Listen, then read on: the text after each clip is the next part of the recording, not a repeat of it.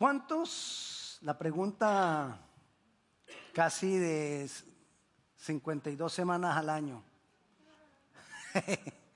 ¿cuántos están aprendiendo los versículos de memoria? Ya deberíamos tener, uy, como 52 del año pasado, pero del antepasado y del antes antepasado. Deberíamos tener varios versículos memorizados. Memorizar versículos y ponerlos acá es poder de Dios. Así que vamos a memorizar otro. Deuteronomio capítulo 8, versículo 18. Yo sé que apenas usted lo empieza a leer, le gusta. Si no, acuérdate de Jehová tu Dios, porque Él te da el poder para hacer las riquezas, a fin de confirmar su pacto que juró a tus padres como en este día. Acuérdate de Dios, porque Él te da el poder. Pare ahí. Acuérdate de Dios, porque Él te da el poder. Amén. Bueno, de eso vamos a hablar. Vamos a hablar de poder de Dios. Y para hablar de poder de Dios, quiero comenzar hablando de la soberanía de Dios, de que Dios es soberano. Podemos empezar a decir que, hablando de la soberanía de Dios, que Dios es soberano y por eso la Biblia dice que no caerá una hoja de un árbol sin que Dios lo permita. Amén. No, la Biblia no dice eso. No, no lo dice. Lo único parecido, parecido que dice la Biblia es que Él no dejará que dos gorriones caigan al piso sin que Él lo sepa. Pero eso de que, de que la hoja de un árbol, no, no está en la Biblia. Pero te quiero decir, más o menos así es la soberanía de Dios. Dios es soberano porque si Dios quiere hacer algo y Él dispone a hacer algo, no hay nadie que se lo pueda impedir. Eso es soberanía. Si Dios decide hacer un milagro, no hay nadie que se lo pueda impedir. Es más, si Dios decide hacer algo, no hay nada que yo pueda hacer para ayudarlo. Si Él lo va a hacer, Él lo hace. Eso es soberanía. Si Dios, te repito, quiere hacer un milagro, nosotros no podemos hacer nada para impedirlo ni para que se haga. Eso es soberanía. Pero no solo vemos el poder de Dios en esos hechos milagrosos, sino también que vemos el poder de Dios en lo cotidiano, en el diario vivir. Ahí también hay poder de Dios. En, en, cada, en cada momento de nuestras vidas, ahí hay poder de Dios. Y Dios quiere manifestar su soberanía en nosotros a través de las dos formas. ¿De cuáles? De esa forma donde Él hace milagros y Dios lo hizo, ni modo. No hay quien lo impida, no hay quien lo, quien lo logre, no, de Dios. Pero también Él quiere manifestar su poder en nosotros en lo cotidiano, en nuestro diario vivir, en lo de todos los días. Dios quiere operar, operar su poder en nosotros y a través de nosotros. Haga así. Haga. Para que se acuerde, para que cuando vaya a su casa se acuerde. Dios quiere operar en mí y a través de mí su poder. Manifestar en mí y a través de mí su poder. Él nos ha dado su poder a nosotros, sus hijos. Es parte de la herencia. Los hijos tienen derecho a una herencia. ¿Verdad? Nosotros tenemos derecho a una herencia. Y parte de la herencia es el poder de Dios. Eso es parte de nuestra herencia. Pero para que ese poder se manifieste en nosotros, debemos ponerle fundamento. Porque si nosotros no le ponemos fundamento a ese poder, fundamento a nuestras vidas para que se manifieste ese poder. Porque si no le ponemos fundamento a nuestras vidas para que se manifieste ese poder, cuando venga ese poder se, se quiebra. ¿Usted se imagina el poder de Dios viniendo sobre una vasija? Y si la vasija está agrietada, ¿usted se imagina cómo queda la vasija? No, ya vi que no se lo imaginó. Pero bueno, sigamos. Entonces debemos ponerle un fundamento a nuestras vidas. Y quiero, y eso es lo que vamos a hacer hoy.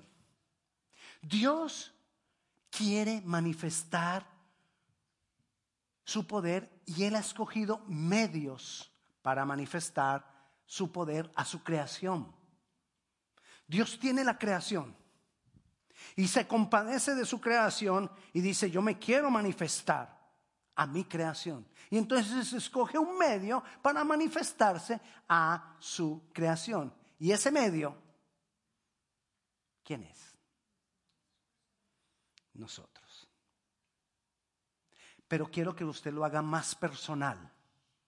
Ese medio, ¿quién es? Yo. Sí, porque nosotros suena colegio, suena escuela. ¿Quién fue? Nosotros. Ahí nadie es culpable. Igual, nadie lo está tomando para sí mismo. Pero cuando digo yo, lo estoy tomando para mí. Entonces Dios ha establecido medios para manifestar su poder. ¿Y quién es ese medio? Yo. Cuando nosotros recibimos, mire lo que Dios hace. Cuando nosotros recibimos a Jesucristo como Señor y Salvador, ¿Qué hace Dios? Y eso lo estudiamos hace unas cuantas semanas. Cuando yo recibo a Jesucristo como Señor y Salvador, Dios viene y establece en mí un espíritu, algo nuevo.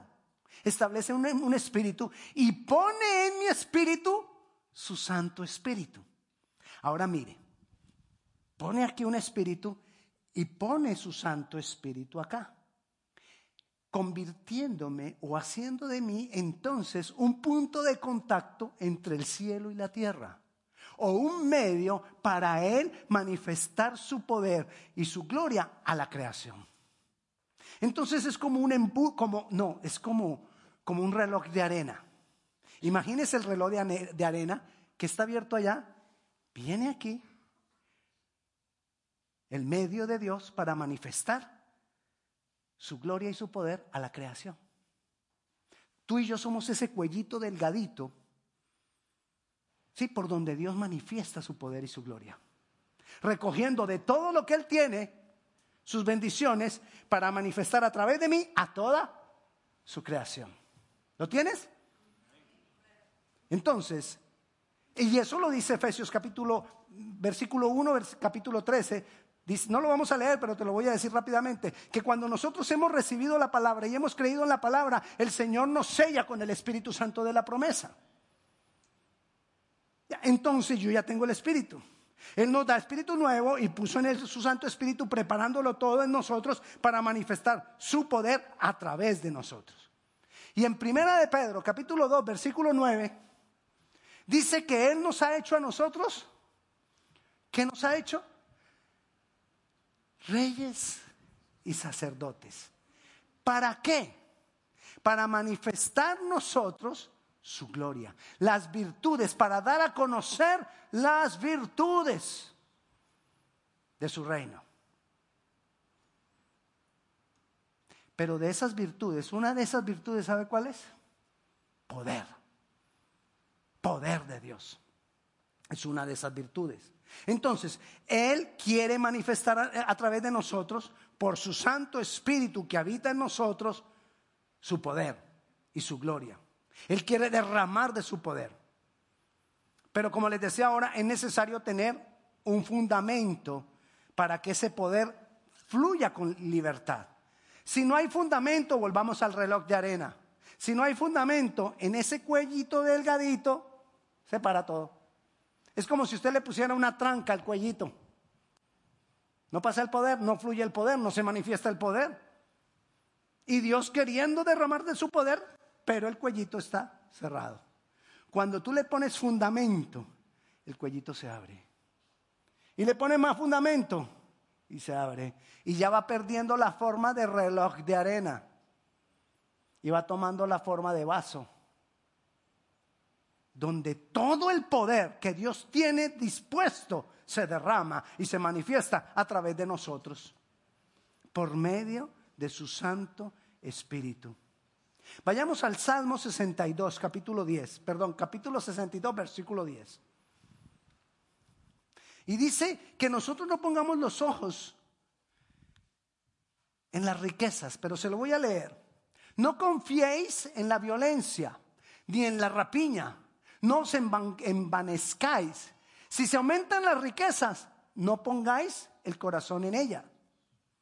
Mire lo que dice el versículo 11. Una vez habló Dios, dos veces he oído esto. ¿Qué? Que de Dios es el poder. ¿De quién es el poder? De Dios. El poder es de Dios, el poder no es mío. Pero recuerda el versículo que nos vamos a memorizar. ¿Qué dice? Volvamos ahí a Deuteronomio, capítulo 18, versículo 8. Si no, acuérdate de Jehová tu Dios, porque Él, ¿el qué? El poder para ahí. Él te da el poder. ¿De quién es el poder? ¿Y a quién se lo da? Nosotros es escuela. Otra vez, entonces, repitamos. ¿De quién es el poder según lo que nosotros vemos en el Salmo 62? De Dios es el poder, no es mío. Pero según Deuteronomio, Él nos da el poder. Pare ahí. Es un, quiero que pare ahí porque es un principio. Así como nos da el poder para hacer las riquezas, nos da el poder para hacerlo todo. Dios tiene el poder y el poder es únicamente de Él. Pero Él nos ha dado el poder a nosotros. Y entonces por eso dice en el Salmo, no confíes en la violencia, no confíes en la repiña, no pongas tu, no deposites tu confianza en las riquezas. Aun si tú tienes la capacidad para hacer riquezas, no confíes en tu capacidad porque el poder es. No confíes en tus talentos porque el poder es. No confíes en tu propia justicia porque el poder es. ¿Sabes qué es tu propia justicia? Nuestra propia justicia es todas las cosas buenas que yo puedo hacer. No confíes en eso. No confíes en lo bueno que tú puedes lograr, llegar a ser. No confíes en lo santo que tú ya eres. Porque el poder es de Dios. El poder no es nuestro. Así que no confíes en lo que ya has logrado. No confíes en lo que tienes. Y no confíes en tus buenas obras o en tus buenos hechos. Porque aún las buenas obras y los buenos hechos nuestros delante de Dios son inmundicia. Y él lo dice en Isaías capítulo 64, versículo 6. Es fuerte lo que dice en Isaías capítulo 64, versículo 6. Dice así, si bien todos nosotros somos como suciedad y todas nuestras justicias como trapo de inmundicia. ¿Usted sabe qué es el trapo de inmundicia? En esa época ellas no usaban toallas higiénicas, porque no había toallas higiénicas. Ellas usaban trapos. Y cuando los usaban ya eran trapos de entonces, nuestras buenas obras, todo lo que yo puedo lograr delante de Dios, es como trapo de inmundicia. O sea, como trapo de menstruo, dice en algunas versiones de la palabra. Entonces, no confiemos en eso. No confiemos en lo que yo puedo lograr, porque el poder es. No confíes en nada de eso, porque el poder de Dios será manifestado por Él. A través de nosotros, sí, pero por Él. Dios nos da el poder. Y nos da el poder para hacer muchas cosas. Volvamos a Deuteronomio 18.8. Es el versículo que nos vamos a memorizar. Y dice, si no acuérdate de Jehová tu Dios, porque Él te da el poder para hacer las riquezas. Él nos da el poder para hacer riquezas. ¿Ok? ¿A fin de qué? a fin de confirmar su pacto que Él ha hecho con nuestros antepasados. Mire lo que Dios hace. ¿Para qué Él nos da el poder? Él hizo un pacto desde la antigüedad. Y entonces viene una nueva generación y Él a esa nueva generación le da su poder para confirmar ese pacto. Y luego viene otra generación. ¿Y qué hace con esa otra generación? Le da su poder para confirmar el pacto que hizo con los antepasados. Y viene otra generación y le da su poder para confirmar el pacto que hizo con los anteriores. Y vino Jesús y se manifestó todo ese poder. Y después de Jesús vino otra generación. Y entonces a través del Espíritu Santo da ese poder para confirmar el pacto que ya hizo. Y después de, de esa generación viene otra generación hasta que llegamos nosotros. ¿Y qué hace con nosotros? Nos da el poder. Pero el poder para qué? Para confirmar el pacto que ya hizo Él con nuestros antepasados y que lo selló con la obra de Cristo. Él quiere mostrar su fidelidad a nosotros con su poder. Para eso Él da el poder. Para mostrar su fidelidad. Para mostrar que el pacto que Él hizo es verdadero. Para mostrar que el pacto que Él hizo está vigente. Para mostrar que el pacto que Él hizo se cumple ahora y se seguirá cumpliendo por toda la eternidad. Porque es un pacto eterno. ¿Para qué Dios nos da el poder? Porque Él quiere confirmar su pacto y su fidelidad. Dios es fiel. Y si Él es fiel, Él quiere mostrar su fidelidad manifestando su poder. ¿De quién es el poder? ¿Y a quién se lo dio? Y entonces, ¿dónde está el poder? En mí. Pero el poder está guardado. Está escondido. Ese es el problema. Es de Dios. Ahora escuche esto. El poder es de Dios. Está en mí, pero no es para mí. Esa es otra cosa que yo tengo que entender. El poder de Dios, Dios me lo da a mí, pero no es para mí. Y ese, y ahí está el problema de muchos. ¿Qué hace Dios con el poder? Salmo capítulo 18, versículo 32 dice que Él me ciñe de poder. Me ciñe es me reviste. Me ciñe es que me reviste por dentro y por fuera. O sea que nosotros estamos, según el Salmo 18:32, revestidos del poder de Dios. ¿Ok? Tenemos ceñido el poder de Dios. Pero ese poder está en mí, pero no es para mí. ¿Cuál es el problema que le decía yo ahora que tienen muchos? Que muchos creen que el poder que tienen es de ellos. Ah, es que yo tengo el poder. Quiero decirte que el poder de Dios no es personal. El poder de Dios, leímos ahora, es para confirmar su pacto. ¿Y él con quién hizo pacto? Con su creación.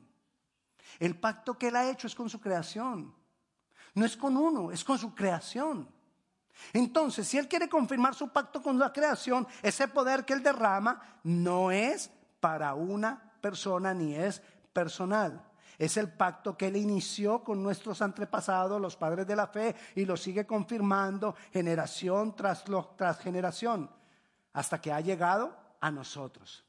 Este poder de Dios es para la humanidad. Este poder de Dios es para la creación de Dios. Este poder de, poder de Dios es para la tierra donde Dios nos ha traído. Este poder de Dios, es para dar testimonio de Él. Este poder de Dios es para que nosotros le anunciemos a Él y anunciemos las virtudes de Él. ¿Quién es Él? Para eso es el poder de Dios. Para que nosotros anunciemos quién es Dios. En 2 de Timoteo capítulo 1 versículo 7 miren lo que dice. Usted se sabe ese versículo de memoria. Y dice que no nos ha dado espíritu de, de cobardía. Que no tengamos temor. Que no tengamos miedo. Que no importa lo que pase. Porque Él nos ha dado espíritu de poder, de amor y de dominio propio. Vamos a hablar de eso. Dice que no tengamos cobardía. Que no tengamos temor. ¿A qué yo no le debo tener temor? Que si yo estoy haciendo las cosas como Dios quiere y vienen problemas, ¿a qué temes? Si Dios está contigo. Ay, me van a quitar la casa. No temas. Pues que se la lleven. Que si quieren la carguen en una tractomula y se la lleven. O que hagan lo que quiera con ella. Dios no te va a abandonar. Ay, voy a perder el carro. Que se pierda. No te estoy diciendo que no hagas nada y que te vuelvas perezoso y, e irresponsable. No. Lo que te estoy diciendo es que no dejes que eso te derrumbe. Porque Dios no nos ha dado espíritu de cobardía. Si es que hemos hecho lo correcto nosotros. Si yo he hecho lo correcto y hay problemas, no te preocupes. Dios te va a sacar, Dios te va a levantar. No tengas temor. No tengas cobardía. Pero entonces dice que Él nos da espíritu de poder. ¿De quién es el poder? ¿Y a quién se lo dio? ¿Y dónde está? En mí. Ok. Partiendo de eso, entonces dice que Él nos ha dado poder. Él me lo ha dado a mí, pero no es personal. Pero también dice que nos ha dado espíritu de poder y de qué más? De amor. ¿Qué tiene que ver el poder con el amor? Como no es para mí, yo necesito el amor para dar ese poder incondicionalmente. Por eso Él me lo da juntos. Porque cuando yo no tengo amor, yo me adueño del poder. Porque cuando yo no, yo no tengo amor, ay, mira, que es que necesitamos acá, estoy ocupado. El otro año. Imagine primero de enero y uno decirle el otro año. De verdad, así pasa. Uy, no, este año está pasando rápido, ya estamos en enero, dentro de poco viene mayo, luego diciembre, no, ya acabó, mejor el otro año. No.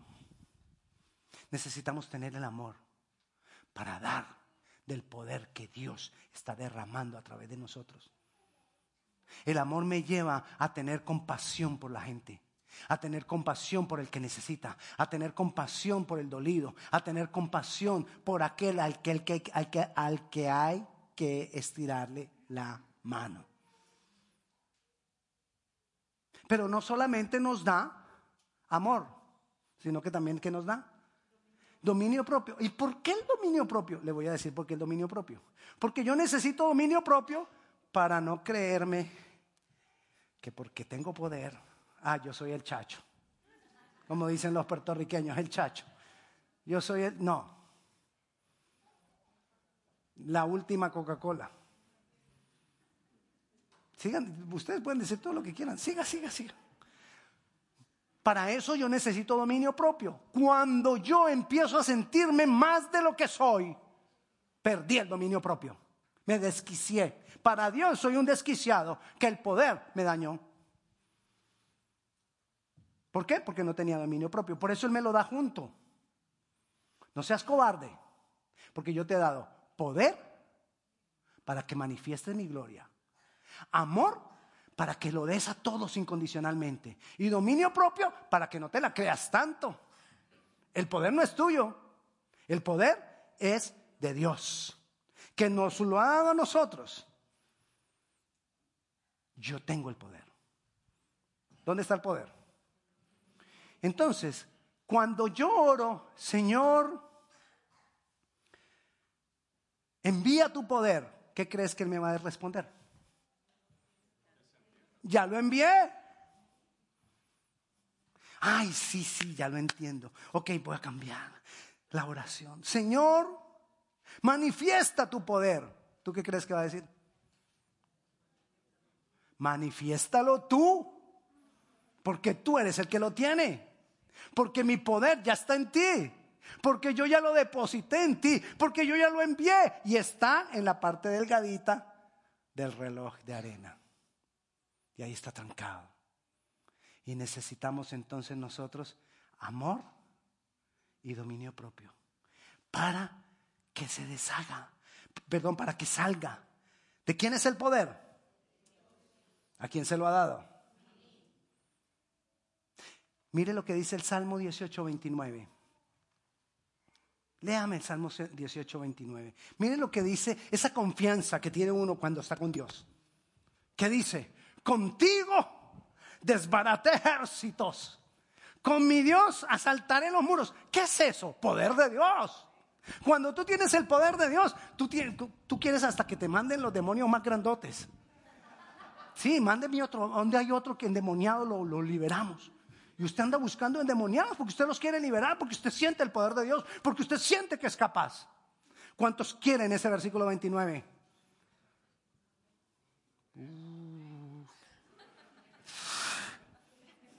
¿Cuántos quieren? Versículo 29. Pero no hay 29 si no hay 28. Siempre antes de 29 hay 28. Miremos lo que dice el 28. Mira lo que dice, tú encenderás mi lámpara, Jehová mi Dios alumbrará. Si no pasa esto, no hay poder. Porque primero tiene que manifestarse en mí, en mi ser interior. Y ese es otro de los problemas. Que tiene que ocurrir en mí. Mis tinieblas son los que trancan el poder en la parte delgadita del reloj de arena. Entonces yo que necesito que primero el Señor encienda mi lámpara. Que primero el Señor traiga luz dentro de mí. Porque cuando viene la luz, las tinieblas se van. Y el poder va a poder fluir.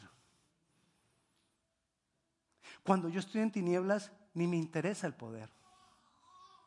Cuando yo estoy en tinieblas, en tinieblas ni me interesa los propósitos de Dios con su creación. Me intereso, me intereso, me intereso por mí mismo, por yo, por mí, por mí, por mí, por mí. Pero cuando viene la luz a mí, cuando viene el versículo 28, entonces se libera el versículo 29. Cuando Dios viene y obra en mi ser interior y me alumbra mi ser interior, entonces ahí se va a liberar todo lo que yo necesito para que Dios se manifieste. No puedo ver poder de Dios si no camino con Dios. No puedo ver poder de Dios si la palabra de Dios no viene y me alumbra.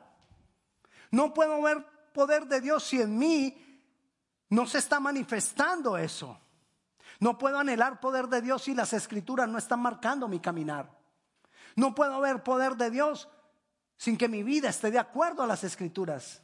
Y en la medida que camino más de acuerdo a las escrituras, se va liberando más y más poder. El cuello, el cuello del reloj de arena se va hinchando. Porque es que lo que lo tiene así son las tinieblas que hay dentro de mí. Pero cuando viene la luz, la luz lo que hace es como que ir abriendo ese cuello de botella que hay en mi ser interior. En la medida que yo camino, se va con la palabra se va a manifestar más y más del poder que Dios nos ha dado. Hay algo que manifiesta mucho del poder que nos ha dado y es el poder de la elección. Él nos dio el libre albedrío. El libre albedrío es el poder de la elección, es un poder. Le voy a decir por qué. Él dijo en Deuteronomio, pongo delante de ti la vida y la muerte. Escoge pues la vida para que vivas o la muerte para que mueras. Eso suena como a un, sí, como, como a una palabrería. Pero si tú le pones cuidado, es, pongo aquí la vida para que vivas. Y la muerte para que muera. Lo que quiere decir es que yo tengo el poder de la elección. Si yo cojo lo que debo escoger, se derrama, se manifiesta lo que está ahí.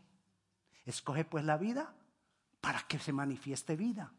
O escoge la muerte y se va a manifestar muerte. Lo que quiere decir es que cuando tú haces la elección correcta, poder de Dios se manifiesta. Pero si tú no haces la elección correcta, no se manifiesta el poder de Dios. Entonces, ¿en dónde está el poder? En la elección que yo hago. Si yo hago lo correcto, Dios se manifiesta con su poder. Si yo no hago lo correcto, te estoy hablando de Deuteronomio 30, 19. Si yo no hago lo correcto, entonces no se manifiesta el poder. ¿Quién escoge? Yo. ¿Quién desata así el poder? Yo. Leamos Deuteronomio 30, 19. A los cielos y a la tierra llamo por testigos hoy contra vosotros, que os he puesto delante la vida y la muerte, la bendición y la maldición. Escoge pues la vida para que vivas tú y tu descendencia. ¿Quiénes son los testigos? Los cielos y la tierra pongo por testigos contra vosotros. ¿Cómo así? O sea que están ahí de testigos y se van a venir y... No. Mira lo que ocurre. Cuando tú haces la elección correcta, quiere decir es que somos lo que yo haga, el cielo y la tierra va a ser confrontado, o yo voy a ser confrontado con lo que yo decida. Entonces, yo decido lo correcto, el cielo y la tierra tienen que derramar bendición sobre mí. Esos son los testigos. Si yo decido lo incorrecto, el cielo y la tierra se van a manifestar en contra de mí. Y por eso a veces encontramos tantos obstáculos, tantos problemas, tantas dificultades, porque quizás hemos tomado la elección incorrecta. Pero si yo tomo la elección correcta, entonces el cielo y la tierra se van a manifestar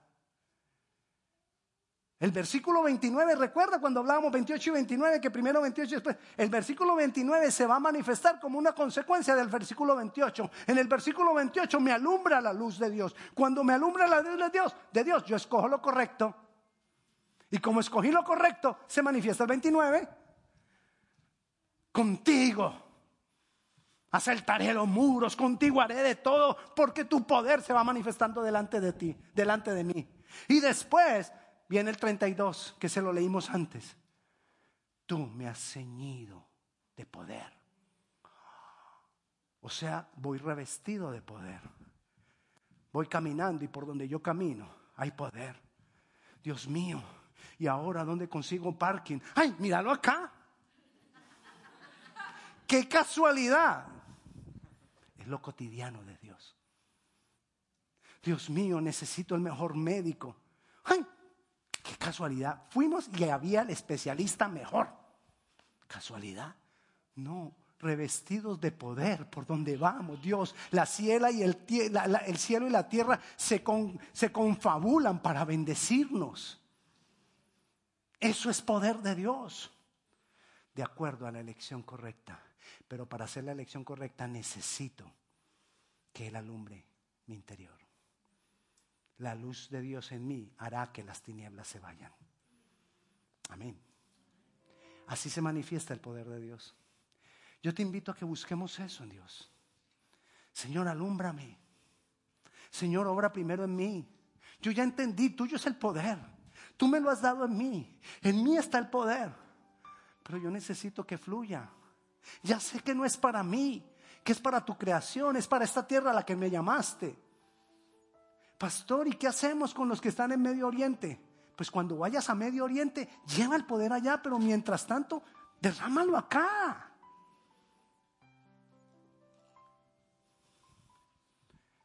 Yo te invito a que nos pongamos de pie y que le digamos al Señor, yo quiero de ese poder, pero yo quiero que alumbres mi ser. Alumbra primero mi ser interior, Señor. Alumbra primero aquí adentro de mí, Señor. Señor, aquí estamos delante de ti y hemos venido, Padre Celestial, a adorarte, a exaltarte, a bendecirte, a darte gloria, a darte honra. Entendemos, Dios, que el poder es tuyo. Y líbranos de pensar cualquier otra cosa, sino que el poder es tuyo. Pero también tu palabra nos enseña que nos los ha dado a nosotros. Gracias. Pero tu palabra también nos dice, Señor, obra primero en nuestro ser interior. Aquí estamos, Dios. Obra en nosotros para que haya libertad para la manifestación de tu poder. Obra en nosotros para que tu poder se tenga fluidez. Alumbra nuestro ser para que no haya tinieblas en nosotros. Alúmbranos, Dios. Manifiéstate, glorifícate. Aquí estamos, Dios. Y en el nombre de Jesús yo declaro que la luz tuya viene sobre nuestras vidas, sobre niños, sobre adolescentes, sobre adultos, sobre jóvenes, sobre viejos, sobre hombres, sobre mujeres. Y asimismo tú derramas de tu Santo Espíritu sobre toda carne. En el nombre de Jesús. Amén y amén. Dios le bendiga.